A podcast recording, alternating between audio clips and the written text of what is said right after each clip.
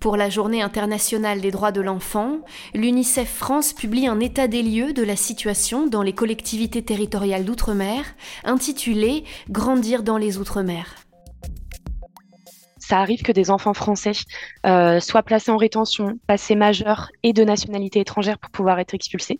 Donc on a des enfants français qui sont éloignés chaque année euh, de Mayotte dans un pays qu'ils ne connaissent pas. Mathilde Detré est chargée de plaidoyer outre-mer pour l'UNICEF France. Elle est la rédactrice principale du rapport.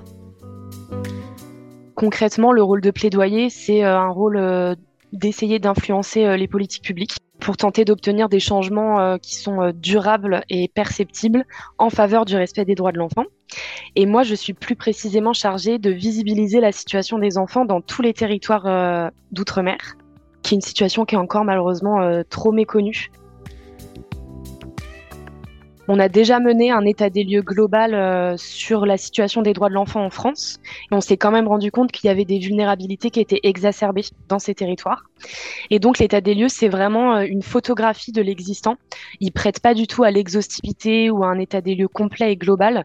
Ça constitue vraiment une première base de travail et pour nous, l'UNICEF France, mais également pour pouvoir initier euh, un travail collectif avec tous les acteurs, pouvoirs publics, associations, j'ai déjà mené une analyse de toute la littérature existante en fait qui pouvait exister sur euh, des rapports, des écrits, euh, des analyses, euh, des chiffres sur la situation des droits de l'enfant dans les territoires d'outre-mer.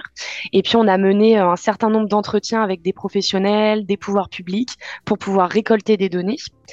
Et enfin, on s'est déplacé aussi à Mayotte et à La Réunion pour pouvoir rencontrer directement les acteurs sur place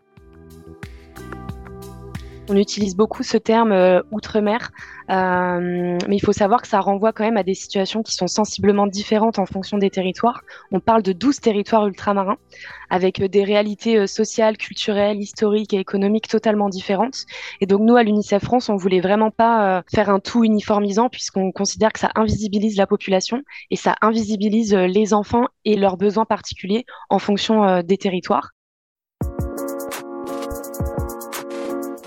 Bah, avant de prendre mon poste à l'UNICEF France en janvier 2023, j'ai vécu presque trois ans euh, à Mayotte, où j'ai accompagné des personnes euh, en situation de grande vulnérabilité, dont des enfants et des jeunes. Euh, j'ai beaucoup d'exemples en tête qui m'ont profondément marqué et qui font état de violations des droits de l'enfant les plus fondamentaux, qui sont quand même assez alarmants. C'est déjà le territoire le plus jeune et le plus pauvre de France à la fois. Il y a 50% de la population qui a moins de 18 ans et il y a 8 enfants sur 10 qui sont pauvres à Mayotte. Depuis 2014, il y a eu euh, un certain nombre de dérogations, donc de spécificités, euh, qui ne s'appliquent que pour le territoire de Mayotte. Par exemple, euh, le SMIC n'est pas le même à Mayotte. Les aides aussi pour le logement ne sont pas pareilles. on est vraiment sur un régime différent. Déjà, il faut savoir que c'est vraiment à Mayotte que la France enferme le plus d'enfants en centre de rétention administrative. Donc un centre de rétention administrative, c'est un lieu d'enfermement en fait, où l'administration elle peut retenir une personne étrangère euh, qui fait l'objet d'une mesure d'éloignement euh, dans son pays d'origine. Et donc en 2022, par exemple, euh, sur les 2999 enfants enfermés en rétention en France, 2905 ont été placés au centre de rétention de Mayotte.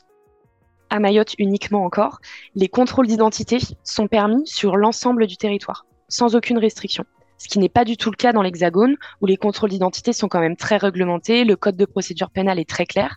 À Mayotte, c'est sur l'ensemble du territoire y compris devant les établissements scolaires, y compris devant les hôpitaux, y compris devant les associations. Et ça, ça génère quand même un certain, ben, stress, puisque la police aux frontières est présente absolument tous les jours sur le terrain.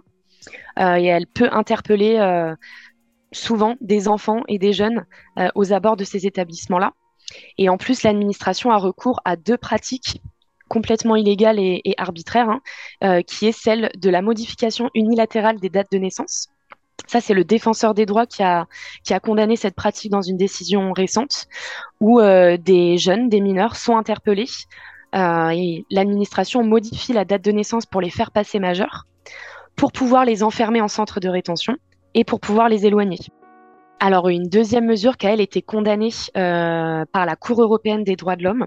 Euh, donc, la France a été condamnée sur ce motif-là, sur le motif d'un rattachement arbitraire. On rattache de manière fictive un adulte à un enfant qui n'exerce aucune autorité légale sur cet enfant pour pouvoir les placer ensemble en centre de rétention et pouvoir les, les expulser.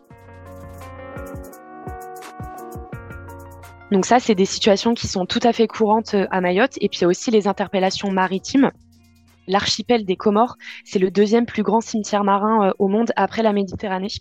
Donc il y a énormément de personnes qui, qui disparaissent ou qui meurent en mer. Et donc il y a énormément de traversées euh, euh, dans des bateaux qu'on appelle des kwasa kwasa. Dans ces bateaux-là, ça arrive e-, effectivement qu'il y ait des enfants seuls qui arrivent sur le territoire. Et pareil, l'administration, elle va rattacher l'enfant par exemple au passeur pour pouvoir les interpeller en mer les ramener dans le centre de rétention et les expulser euh, dès le lendemain, sans représentant légal encore une fois. La durée de rétention, elle est très courte à Mayotte, puisqu'il y a des expulsions tous les jours. On expulse entre 80 et 100 personnes par jour euh, à Mayotte. Donc c'est un chiffre euh, absolument énorme. Pendant ce temps-là, il y a des associations qui interviennent en rétention. Il y a aussi la possibilité de prendre un avocat. Sauf que à Mayotte, le régime dérogatoire, encore une fois, ne permet pas d'avoir un recours euh, juridique dans les mêmes conditions qu'une personne qui serait en rétention euh, dans l'Hexagone. Ça va être euh, des enfants qui sont nés sur le territoire, des enfants français, des enfants qui sont scolarisés depuis leur naissance sur le territoire français, des enfants dont les parents sont en situation régulière, on retrouve euh, souvent euh, des parents euh, dans une détresse compliquée devant le centre de rétention, à vouloir essayer de récupérer leurs enfants et donc à essayer de donner des documents aux autorités, aux associations, etc. pour pouvoir tenter en fait de, de faire libérer leurs enfants. Mm. On a des enfants aussi principalement soit de nationalité comorienne, soit de nationalité malgache, on part du principe, enfin l'administration part du principe que tant qu'une personne ne peut pas justifier euh, d'un titre de séjour, qu'elle n'est pas en situation régulière, elle peut faire l'objet d'une mesure d'éloignement.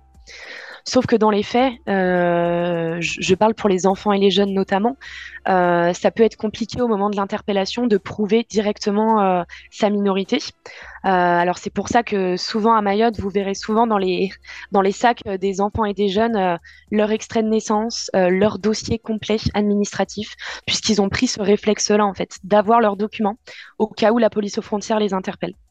Et quand bien même ils justifient leur identité, Malheureusement, ça n'empêche pas euh, parfois un placement en centre de rétention et un éloignement, puisque euh, tout va très vite et on est sur une politique du chiffre en fait. C'est une politique de lutte contre l'immigration euh, irrégulière qui prime sur, pour le coup, les droits de l'enfant. Bah, toutes ces restrictions, elles ont quand même un impact énorme sur la santé mentale des personnes qui y vivent, hein, notamment des enfants et des jeunes. Il y a quand même une peur constante de l'interpellation.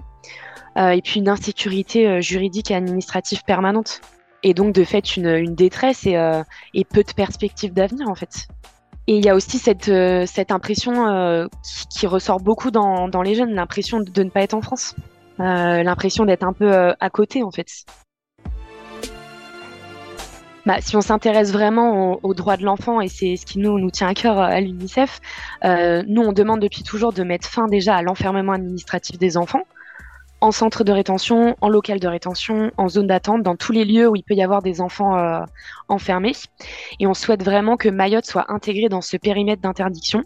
Et puis enfin, nous, ce qui nous tient à cœur aussi, c'est euh, la fin de l'ensemble des dérogations et de toutes les exceptions prévues par la législation qui contreviennent en fait à l'intérêt supérieur de l'enfant. Supprimer le régime dérogatoire euh, sur l'accès à la nationalité française, on n'en a pas parlé, mais c'est un vrai sujet. Appliquer le droit des personnes étrangères euh, au minima dans les mêmes conditions pour tous les enfants et pour toutes les personnes étrangères sur l'ensemble de territoire français. Euh, ça, ça, ça c'est déjà deux mesures qui sont assez phares euh, et qu'on prône en tout cas dans notre état des lieux. Donc il y a déjà faire connaître la situation, en parler autour de soi. À Mayotte, euh, il y a énormément de d'espoir, il y a une richesse euh, culturelle, euh, environnementale, et puis beaucoup d'enfants et de jeunes qui, qui sont sur le territoire. Il y a, il y a quand même une émulsion qui est hyper intéressante. Et donc peut-être déconstruire aussi ce qu'on qu'on connaît de Mayotte. On entend beaucoup la violence, etc. Mais il n'y a pas que ça. Et puis après, c'est dialoguer avec les pouvoirs publics, avec les associations, essayer de mener un travail collectif pour porter une voix commune. Aujourd'hui, les droits de l'enfant en France ne font pas toujours l'objet d'une application uniforme dans tous les territoires. Il est urgent de construire une société plus juste. Dans les Outre-mer comme dans l'Hexagone, tous les enfants doivent avoir les mêmes droits. UNICEF pour chaque enfant.